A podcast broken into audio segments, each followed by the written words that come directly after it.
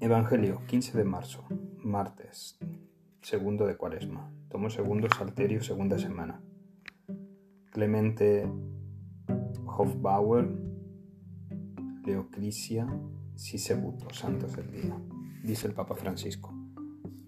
La tentación de la codicia siempre está presente y para satisfacer cada codicia los malos pastores cargan sobre los hombros de las personas fardos insoportables que ellos mismos ni siquiera tocan con un dedo. Somos todos pecadores y también nosotros podemos tener la tentación de apoderarnos de la viña a causa de la codicia que nunca falta en nosotros, seres humanos. El sueño de Dios siempre se enfrenta con hipocresía de algunos servidores suyos. Podemos frustrar el sueño de Dios si no nos dejamos guiar por el Espíritu Santo.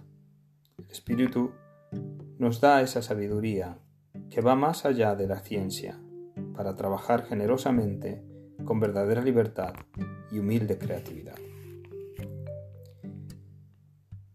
La palabra. Jesús habló a la gente y sus discípulos diciendo, en la cátedra de Moisés se han sentado los escribas y los fariseos haced y cumplid lo que os digan, pero no hagáis lo que ellos hacen, porque ellos no hacen lo que dicen. Ellos lían fardos pesados e insoportables y se los cargan a la gente en los hombros, y ellos no están dispuestos a mover un dedo para empujar.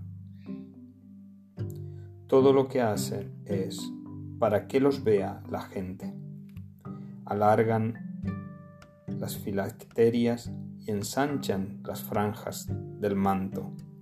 Les gustan los primeros puestos en los banquetes y los asientos de honor en las sinagogas. Que les hagan reverencia por la calle y que la gente los llame maestros. Vosotros, en cambio, no dejéis llamar maestro, no os dejéis llamar maestro, porque no solo es vuestro maestro, no porque uno solo es vuestro Maestro y todos vosotros sois hermanos. Y no llaméis Padre nuestro a nadie en la tierra, porque solo es vuestro Padre, el del cielo. No os dejéis llamar consejeros, porque uno solo es vuestro consejero, Cristo. El primero entre vosotros será nuestro servidor. El que se enaltece será humillado y el que humilla será enaltecido.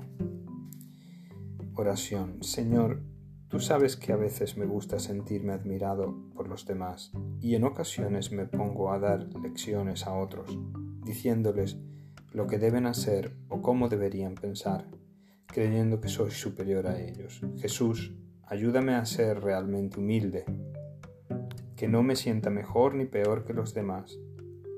Al que sigue buen camino, le haré ver la salvación de Dios.